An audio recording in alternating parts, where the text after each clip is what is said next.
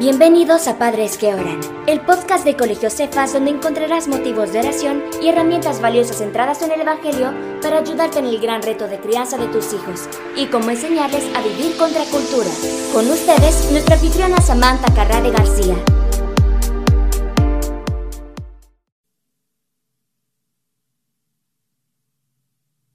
Hola, bueno, ¿qué tal chicos? ¿Cómo están? Bien. Estuvo súper chiva la alabanza, gracias a todos los que nos apoyaron con ese ministerio. Eh, bueno, ahora vamos a hablar de un tema que creo que nunca hemos hablado así eh, de, de claro, por lo menos con esta generación. Y quiero comenzar contándoles cuatro historias y quiero que ustedes me digan qué tienen en común las cuatro historias. Estoy un poco luciada con estos focos de aquí arriba, no sé. Para que lea bien. Este, bueno, fíjense que estas son historias de la vida real. Yo hace unos 20 años tenía una amiga, no les voy a decir el nombre porque como es de la vida real, mejor me reservo el nombre. Pero una chica súper bonita, era una artista, es porque todavía está viva, dibuja impresionante, impresionante su, arte. Eh, tanto a mano como en la computadora, una verdadera artista, totalmente. Este, súper amiguera, así amigos súper fácil. Una buena amiga eh, que le tengo mucho cariño. Esta chica se declaraba a sí misma que le gustaban las otras chicas. Esa es una historia que les voy a contar. Otra historia es acerca de un chico que esperaba que todos en la casa se durmieran en la noche para quedarse solo con su tablet y empezaba a tener conversaciones de tono muy elevado, si ustedes me entienden lo que quiero decir, inapropiadas, con chicas, donde se pedían fotos y ese tipo de cosas. Adicción a la pornografía. Conocí otra chica, tuve otra amiga bien buena gente también. Esta chica se enamoró de un chico, eh, empezaron a ser amigos, eh, después se hicieron novios, eh, consiguieron permiso de los papás. Y en aquel tiempo, fíjate que cuando te gustaba alguien era mayuca, porque hoy, si te gusta alguien, solo le pedí su Insta o le pedí su WhatsApp y listo. En aquel tiempo, si te gustaba a alguien, le tenías que pedir el teléfono fijo de la casa, porque no había celulares. Entonces le pedías, imagínate los nervios para los chicos, le pedías el teléfono fijo de la casa y después tenías que estar de ahí, le llamo, no le llamo, le llamo, no le llamo. Y si me contesta el papá, ¿qué le digo? Y entonces yo, a mí, yo tuve pretendientes que les tocó hablar a mi casa y yo me acuerdo que eran bien roncos, normalmente eran bien roncos, pero a la hora de hablar a mi casa se les iba la voz. Buenas, buenas noches. Cuando les contestaba a mi papá, ¿eh? ¿quién habla? Aquí quiero ver si me puede pasar a Samantha. ¿Verdad? Todos apenados. ¿De parte de quién? Y entonces, imagínate, imagínense varones, si les tocara tener que enfrentar, llamar al fijo de tu chica y que te conteste su papá antes de hablar con ella.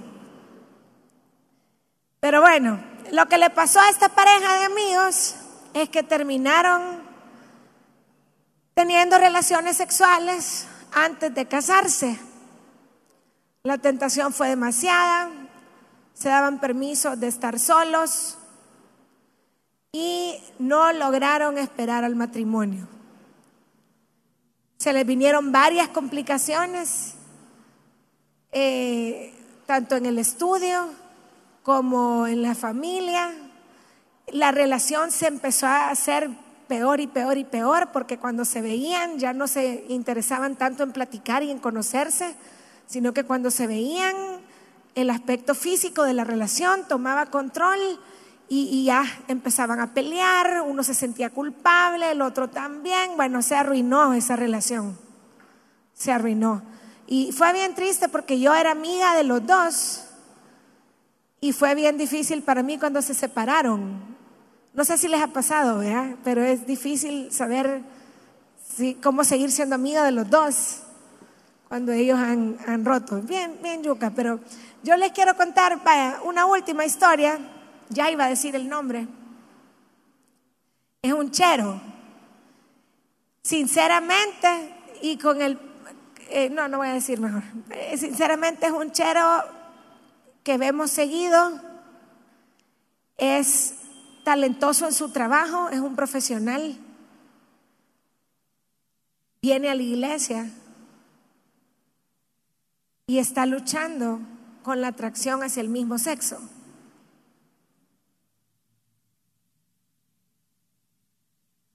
¿Qué tienen en común todas las historias que les conté?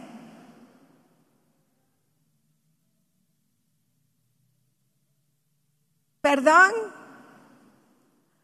No todas son del mismo género, no, no todos. Dos de las historias tenían ese componente, tenés razón, pero hay de ahí hay una historia de un adicto a la pornografía y una historia de una pareja de heterosexuales que no lograron esperar el matrimonio. ¿Qué tienen en común todas las historias? Andreita. Cabal, el pecado sexual. ¿Quién más iba a decir algo? ¿Tú me ibas a decir algo? Decilo.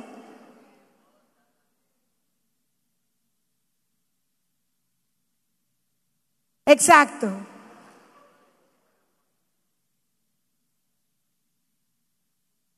El deseo pecaminoso, sexual, fuera del diseño de Dios, digámoslo así, cabal.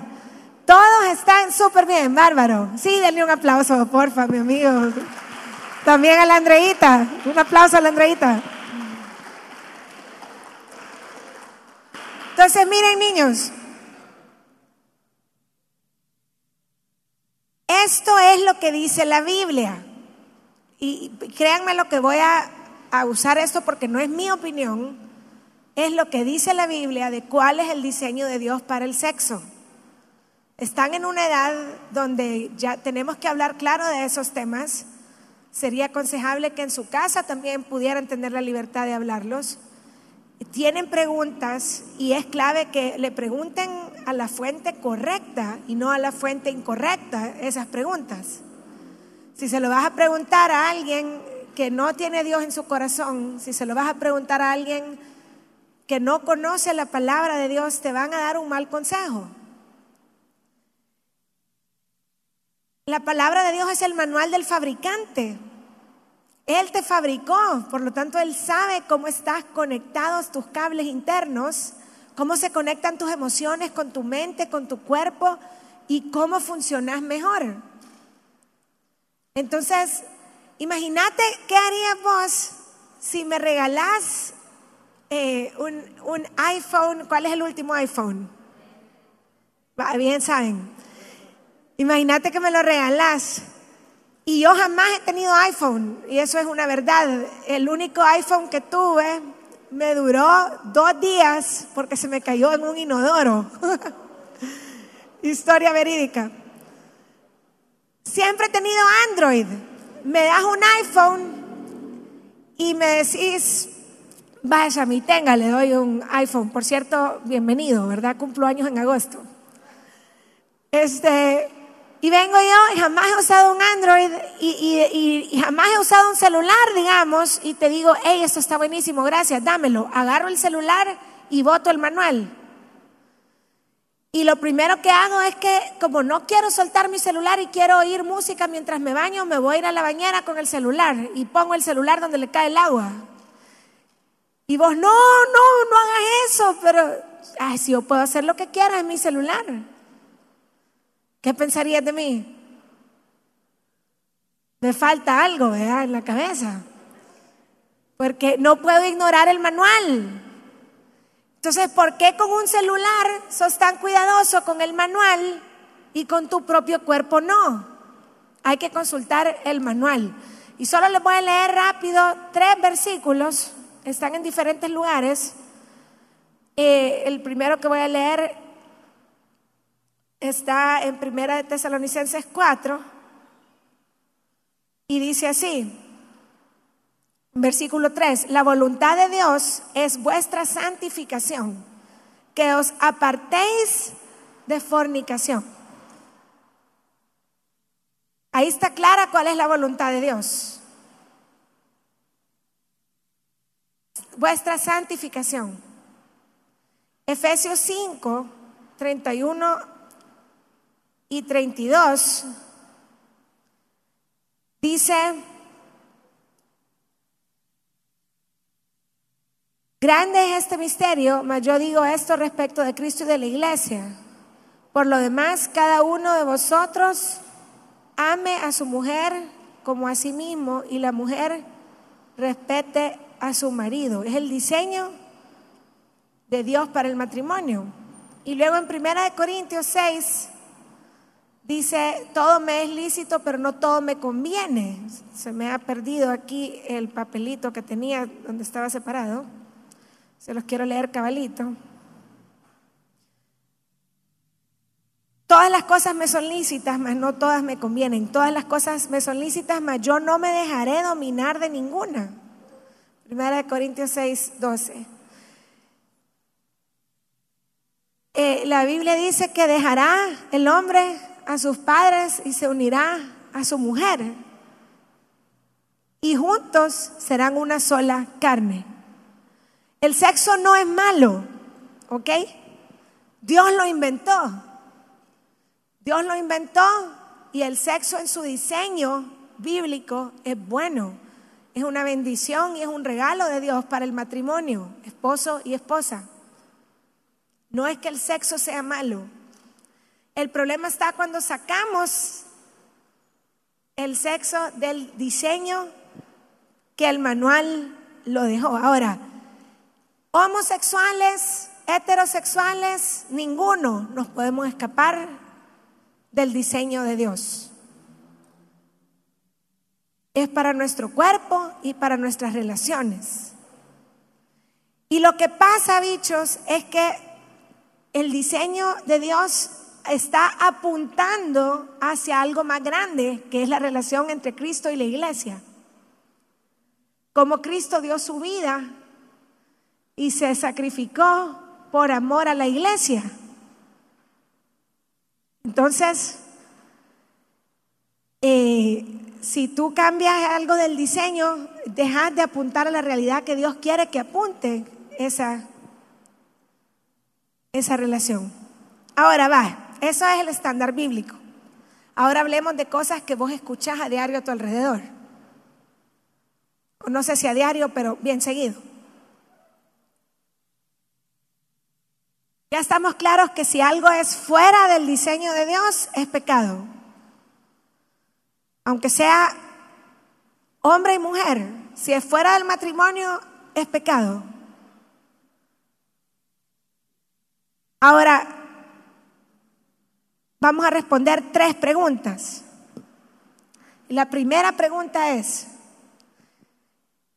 Sami, entonces, ¿es la iglesia homofóbica?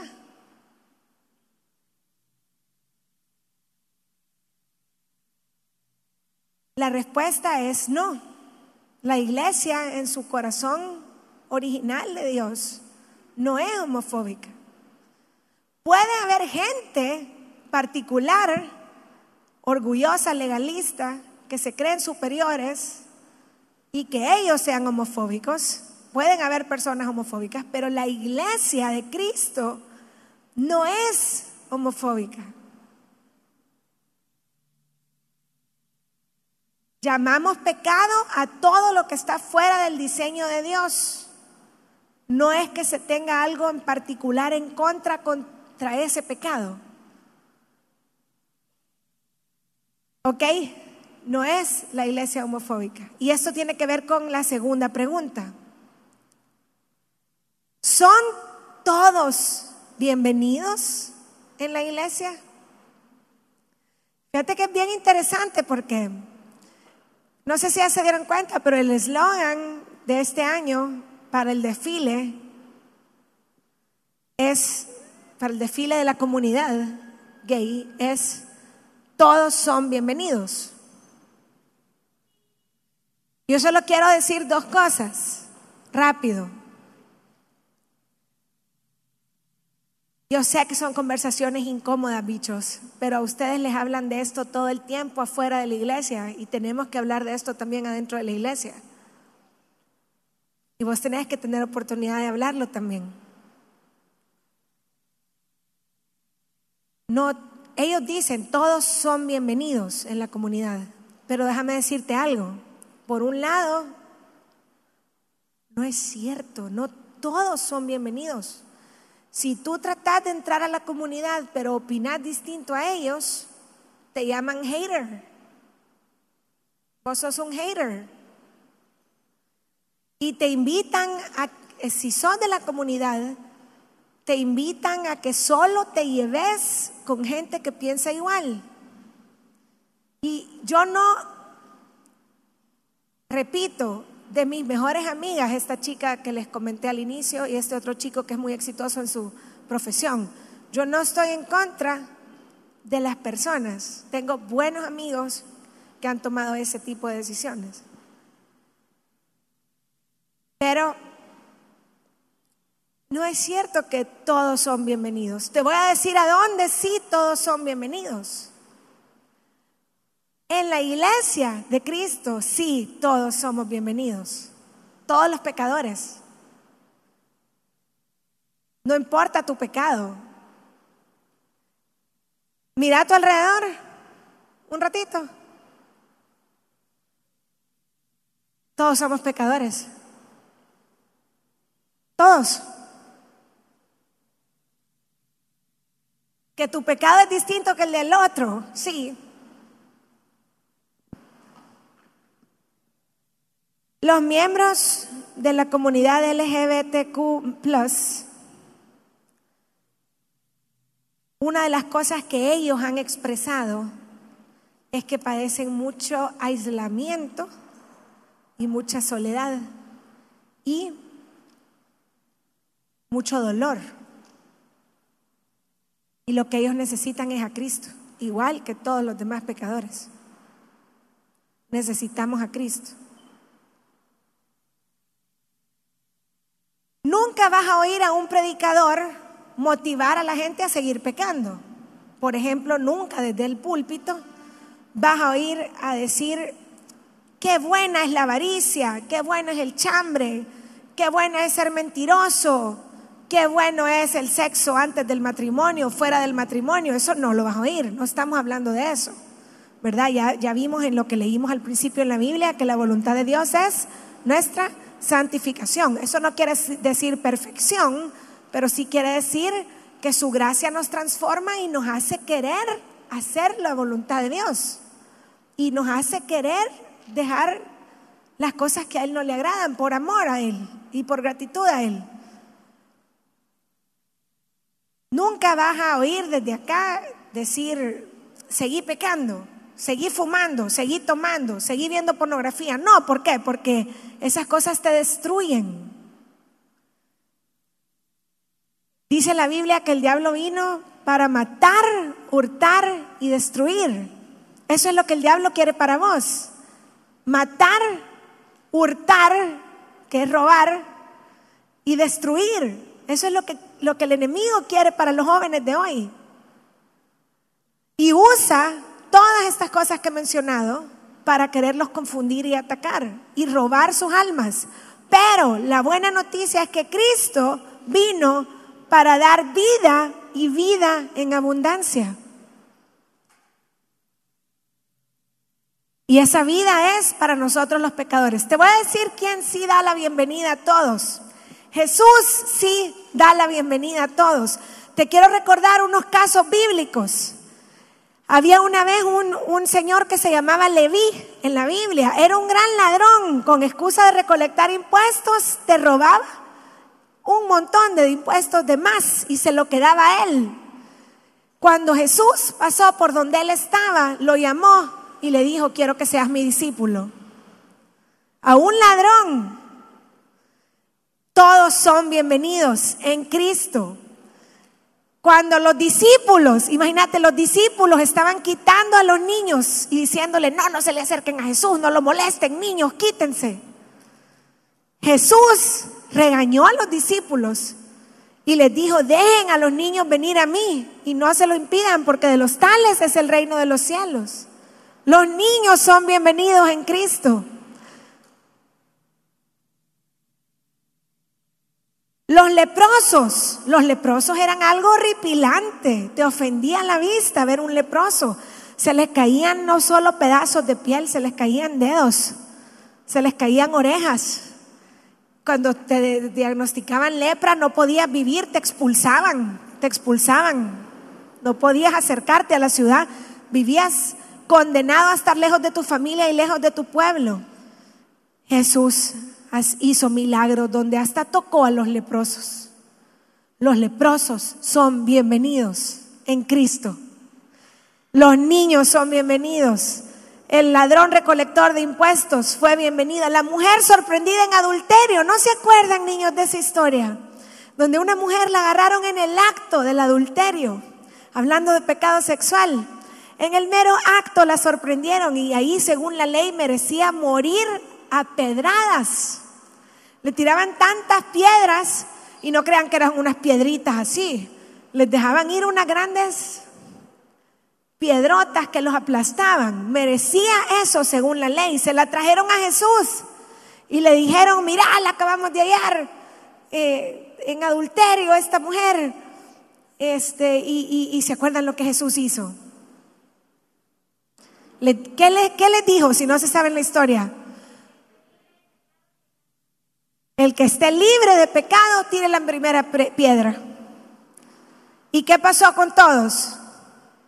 Se fueron. Nadie tiró piedras. ¿Quién tenía derecho de tirarle piedras? Jesús no tenía pecado. Jesús tenía derecho de tirarle piedras. ¿Qué hizo? ¿Le tiró piedras? Para nada. La perdonó.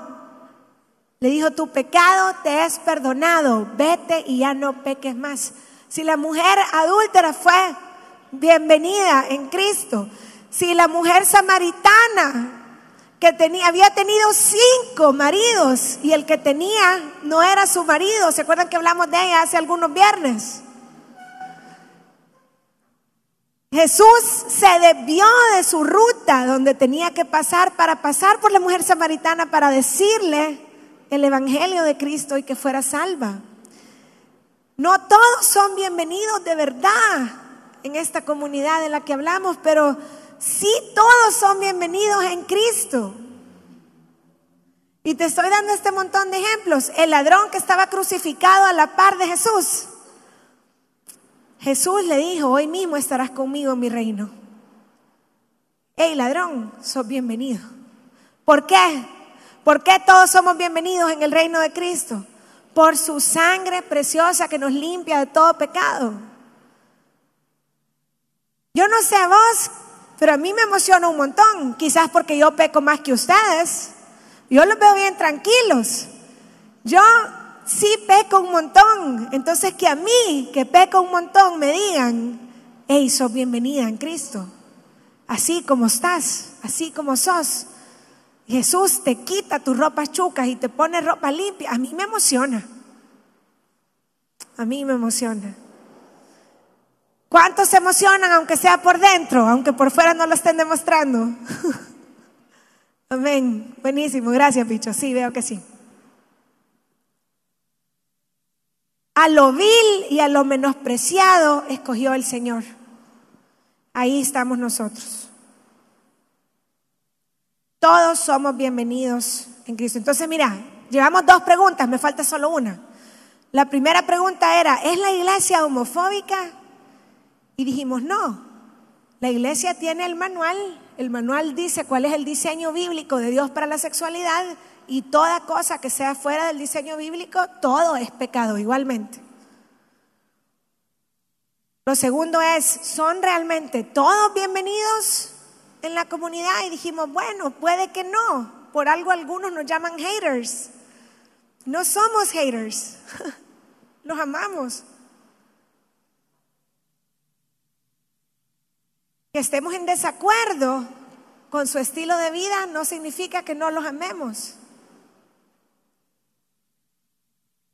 Y estamos en desacuerdo no porque nos creamos mejores, sino porque como no es el diseño de Dios, le va a traer destrucción. En Cristo sí todos son bienvenidos. Ahora, la tercera y última pregunta. ¿Has oído esta frase que dice, el amor ganó?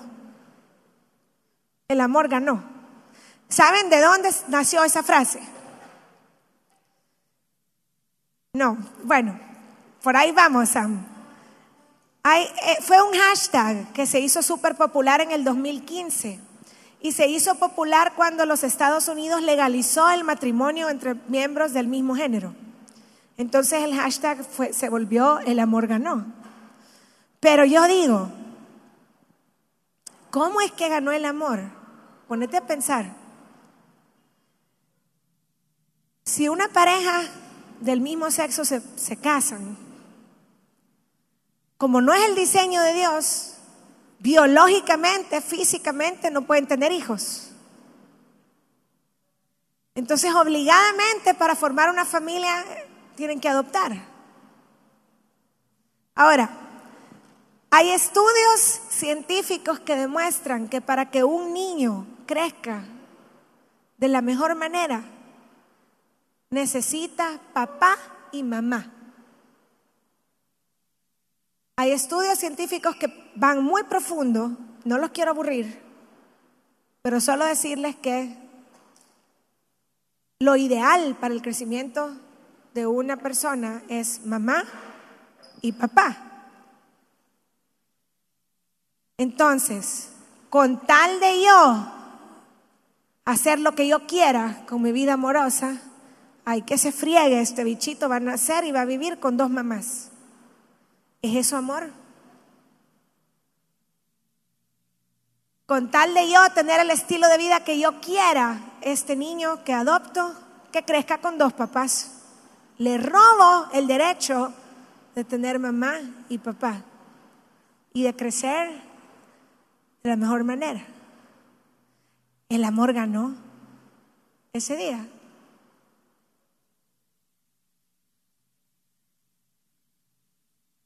Te voy a decir cuándo el amor ganó. El amor no ganó el 26 de junio del 2015. El amor ganó hace más de dos mil años, cuando Cristo dio su vida por vos y por mí. Y el resto de la humanidad, Juan 3:16, para que todo aquel que en Él crea no se pierda, mas tenga vida eterna. Romanos 3:23, siendo aún pecadores, Cristo murió por nosotros. El amor ganó cuando Dios, siendo Dios, se humilló a hacerse humano. Cuando siendo humano se humilló a nacer en un pesebre. Y cuando después de haber nacido en el pesebre se humilló todavía más, dejándose matar dejándose asesinar. ¿Sabes qué estaba leyendo yo? Que el castigo legal que le daban a la gente, los romanos, era o latigazos o crucifixión. A Jesús le dieron las dos cosas. Porque el César dijo, lo vamos a latigar tanto que les dé lástima y ya y ya no lo crucifiquen. Pero la gente estaba tan enfurecida que lo latigaron al grado que los huesos se le salían por la espalda. Eran latigazos con unos ganchos de hierro que le arrancaban el pellejo de la espalda y le dejaban los huesos descubiertos. Y encima de eso lo crucificaron.